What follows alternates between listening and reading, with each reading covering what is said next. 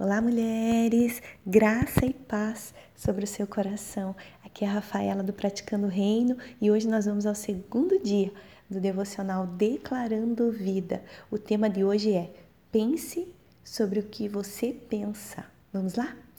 Nossos pensamentos têm poder de dar vida. Nossos pensamentos importam. Em Provérbios 23, 7 diz assim: Porque como imagina em sua alma, assim ele é. Nossos pensamentos importam, uma vez que as nossas palavras fluem dos nossos pensamentos. Os pensamentos e inclinações de nosso coração formam a realidade de quem nós somos. Eles dão forma ao nosso pensar, o qual, por fim, dará forma às nossas palavras e, consequentemente, às nossas ações. O que dizemos importa, mas o que pensamos importa ainda mais. A Escritura nos diz para pensarmos e meditarmos naquilo que é digno de louvor. Nós realmente nos dedicamos e priorizamos essa obediência? Existem vários livros escritos que examinam como nossas palavras são simplesmente veículos que transportam nossos pensamentos e emoções. O que você coloca em sua mente causa um efeito naquilo que pensa. Lixo dentro é igual lixo fora? Se sim, nossos pensamentos deveriam ser considerados nossa maior prioridade, especialmente porque a saúde e bem-estar de nossas vidas são resultados dos pensamentos. Nosso inimigo quer nossas mentes cheias com todo tipo de lixo e imaginações vãs. Vamos pensar mais sobre o que pensamos.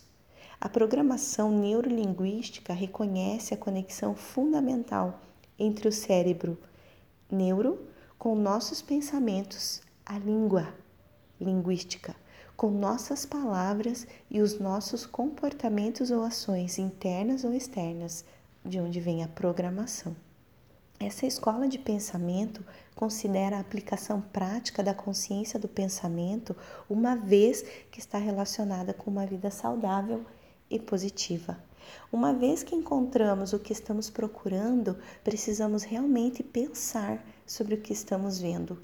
Como conta a história, havia um abutre e um beija-flor voando sobre o mesmo deserto o abutre encontrou morte e deterioração. Em contraste, o beija-flor estava procurando a vida no néctar de uma flor. O beija-flor encontrou vida. Os dois encontraram o que estavam procurando. Seja cuidadosa com o que procura, o que pensa e o que deixa passar através das janelas da sua mente porque da abundância de pensamentos brotam as nossas palavras. Em 2 Coríntios, capítulo 10, no versículo 5 diz assim: Destruímos ideias falsas e também todo orgulho humano que não deixa que as pessoas conheçam a Deus, e tomamos por cativo todo pensamento humano e fazemos com que ele obedeça a Cristo. Aleluia! É possível viver a vida consciente de nossos pensamentos e torná-los cativos. Deus nos deu o Espírito Santo que nos dá poder para fazermos isso. Tomar seus pensamentos cativos simplesmente significa obter controle sobre o que pensa, sobre si mesma e sobre a sua vida. Quando nós meditamos em todas as nossas bênçãos, no caráter de nosso amado Deus e Pai e em toda a sua beleza vista na natureza, vivemos essas verdades sólidas. Entretanto, se pensarmos sobre o que não devemos e sobre o que há de errado com esse mundo, nós poderemos sofrer com depressão e ansiedade. Existe um campo de batalha em sua mente. Sua vida estará sempre se movendo na direção dos seus pensamentos mais fortes. A sua vida estará sempre se movendo na direção dos seus pensamentos mais fortes. Então, revista sua mente e pensamentos com a verdade que gera vida. Em Mateus capítulo 15, dos versículos 18 e 19 diz assim: mas o que sai da boca vem do coração. É isso que faz com que a pessoa fique impura, porque é do coração que vêm os maus pensamentos, os crimes de morte, os adultérios, as imoralidades sexuais, os roubos, as mentiras e as calúnias. Em 2 Coríntios, capítulo 10, versículo 5 diz assim: "E também todo orgulho humano que não deixa que as pessoas conheçam a Deus. Dominamos sobre todo pensamento humano e fazemos com que ele obedeça a Cristo."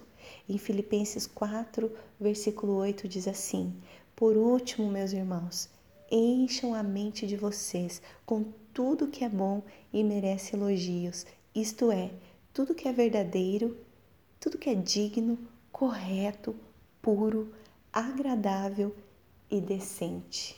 No Salmos 19, verso 14, 14 diz assim: Que as minhas palavras e os meus pensamentos sejam aceitáveis a ti, ó Senhor, Deus, minha rocha e meu defensor.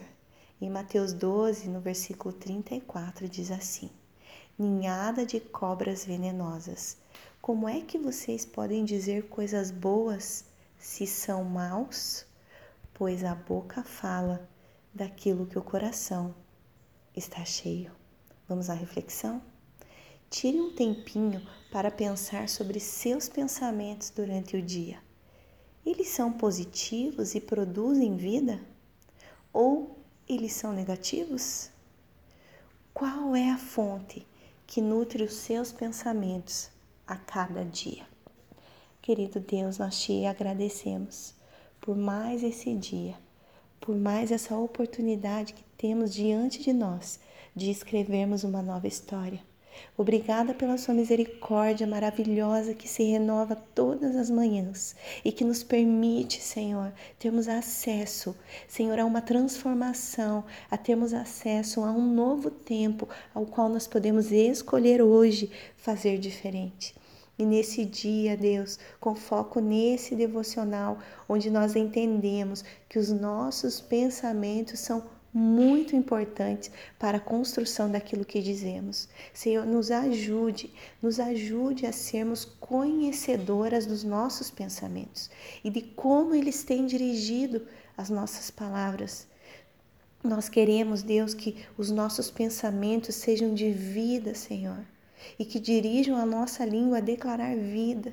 Nos ajuda, Senhor, a buscarmos fontes que geram vida no Senhor, a tua palavra, Senhor nos ajuda a estudarmos, Senhor, nos dá, coloca dentro de nós o desejo por te buscarmos, por conhecermos mais de ti. Nós precisamos, Senhor, que a tua palavra da verdade habite em nossos pensamentos. Ajuda-nos, Senhor. Ajuda-nos, Senhor, a tornar cativo, a tornar, tornar cativo todo pensamento que não se alinha com as tuas verdades. Nós declaramos, Senhor, em nome de Jesus, sabedoria sobre as nossas vidas, entendimento e liberdade do Espírito Santo, para que ele tenha, Senhor, em nome de Jesus, acesso ao nosso coração para falar e nos orientar a cada pensamento, nos orientar, Senhor, em como devemos caminhar para a tua glória, em nome de Jesus. Amém.